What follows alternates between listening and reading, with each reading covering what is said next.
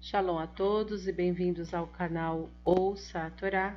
E hoje vamos para a sétima e última aliada para Shá Bereshit, que está no capítulo 5 de Bereshit, do versículo 25, e vamos ler até o capítulo 6, versículo 8. Baruch atah Adonai Eloheinu melech haolam, asher barabanu mikol hamim venatan lanu et torato. Baruch atah Adonai, noten hatorá. Amém. Bendito sejas tu, Adonai, nosso Elohim, Rei do Universo, que nos escolheste dentre todos os povos e nos deste a tua Torá. Bendito sejas tu, Adonai, que outorgas a Torá. Amém.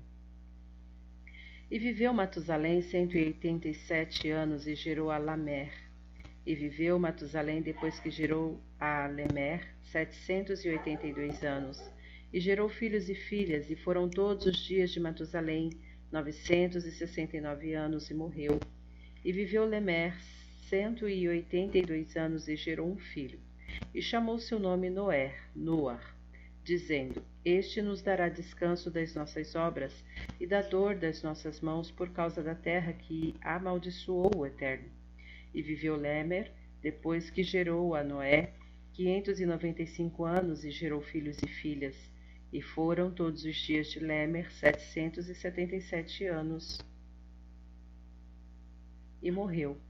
E foi Noé da idade de quinhentos anos e gerou a Sem, Shem, a Ram e a Yefet. E foi quando começou o homem a multiplicar-se sobre a face da terra e nasceram filhas a eles, e viram os filhos dos senhores que as filhas do homem eram formosas, e tomaram para si mulheres de todas as que escolheram. E disse o Eterno: Não lutará comigo o meu espírito por causa do homem para sempre, porque também ele é carne, e serão os seus dias cento e vinte anos. Os gigantes estavam na terra naqueles dias e também depois quando conheceram estes filhos dos senhores as filhas do homem, e lhes deram filhos, estes foram os valentes que sempre houve, varões de renome. E o Eterno viu que era grande a maldade do homem na terra, e que todo o impulso dos pensamentos do seu coração era exclusivamente mal todo dia. E arrependeu-se o Eterno de ter feito o homem na terra, e pesou-lhe em seu coração. E disse o Eterno: farei desaparecer o homem que criei de sobre a face da terra, desde o homem até o quadrúpede, até o réptil e até a, a, a ave dos céus, porque me arrependi de os haver feito. E Noé achou graça aos olhos do Eterno. Amém. Baruch atah Adonai Eloheinu melech haolam, asher natan lanu Torah temet, lanatah betorreino, Baruch atah Adonai, noten hatorá. Amém. Bendito sejas tu, Adonai, nosso Elohim, Rei do Universo, que nos deste a Torá da verdade com ela a vida eterna plantaste em nós. Bendito sejas tu, Adonai, que outorgas a Torá. Amém. E foi Noé. Noé foi a décima geração a partir de Adão. Este morreu no ano 930 da criação. Shet Nasceu no ano 130 e morreu no ano 1042. Enosh, 235 a 1140. Kenan, 325 a 1235. Mahalalel, 395 a 1290. Yered, 460 a 1422. Hanor, 622 a 987. Matusalém, 687 a 1656. Lemer, 874 a 1651.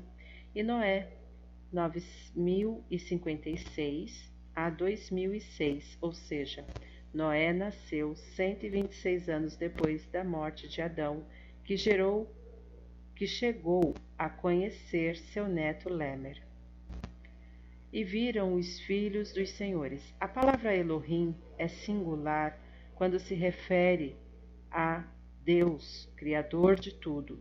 Significa juízes, como em Êxodo 22, 7 e 8. Anjo, em Salmos 82, 6.